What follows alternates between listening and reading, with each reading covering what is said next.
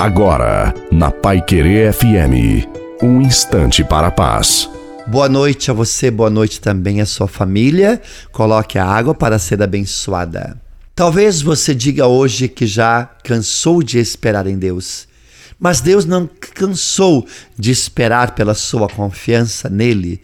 Volte a orar, volte a colocar a sua confiança em Deus, porque é isso que ele pede hoje para os corações cansados.